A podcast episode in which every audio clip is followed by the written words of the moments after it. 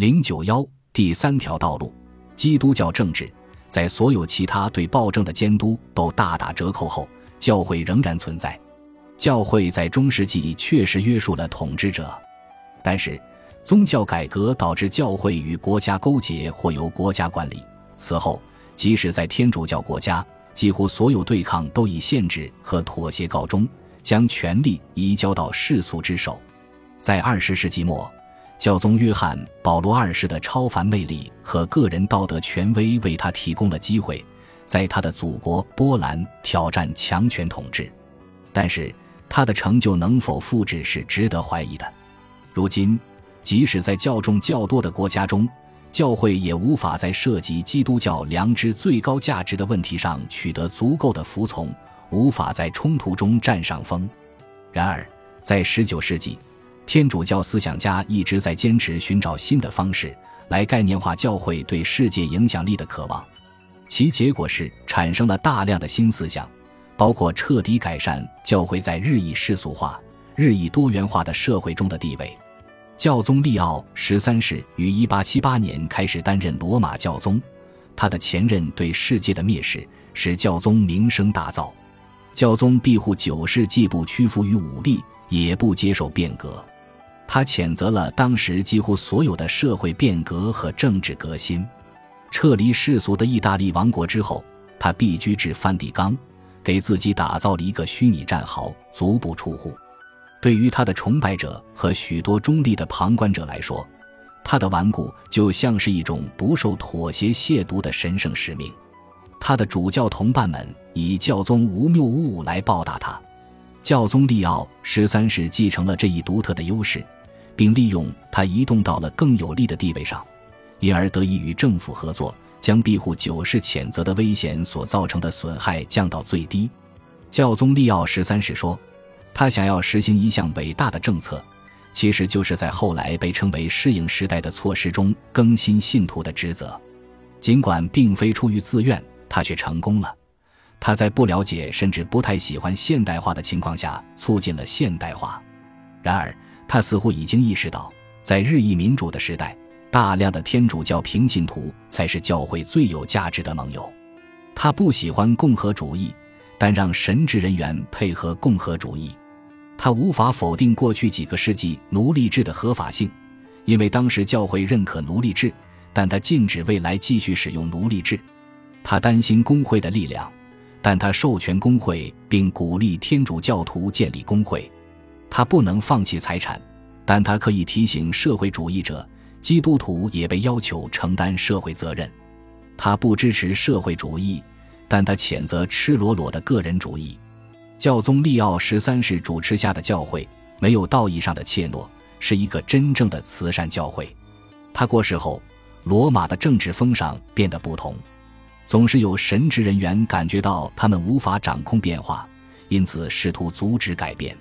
在二十世纪，其中一些人愿意在政治权力方面与压迫性政权和威权主义合作。然而，adjournment 是无法毁灭的。长远来看，教宗利奥十三世开创的传统最终还是会取得胜利。教会已在适应世界的变化，同时仍坚持永恒的真理。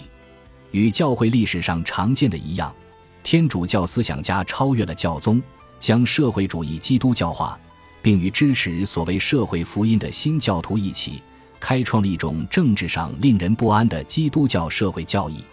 他们要求国家体现正义，追随圣母玛利亚所赞美的上帝，因为他叫饥饿的得饱美食，叫富足的空手回去。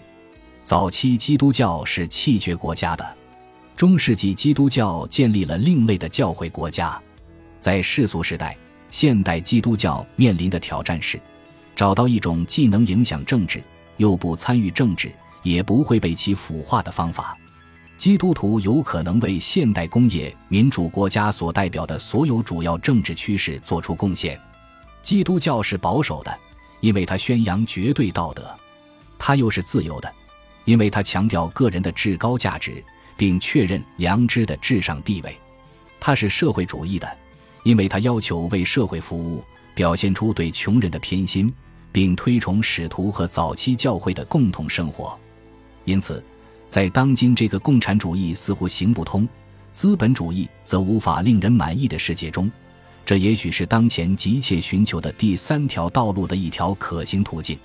在十九世纪的方案中，一条令人信服或至少可行的通往第三条道路的途径，是将社会主义的共产主义价值观与坚持个人道德责任相结合。对于在英国圣公会传统中被称为基督教社会主义，在某些新教徒传统中被称为社会福音，以及在天主教中被称为天主教公团主义或社会天主教的运动而言，十九世纪四十年代是决定性的十年。凡是工业化和城市化把未听闻福音的工人聚集在一起的地方，虔诚的教士和主教们就会在那里建立新的教区。英国国教牧师 F 蒂莫里斯讨论基督教社会主义。因此被赶出伦敦大学。与此同时，在巴黎，天主教人爱修会身体力行，在穷人中间传教。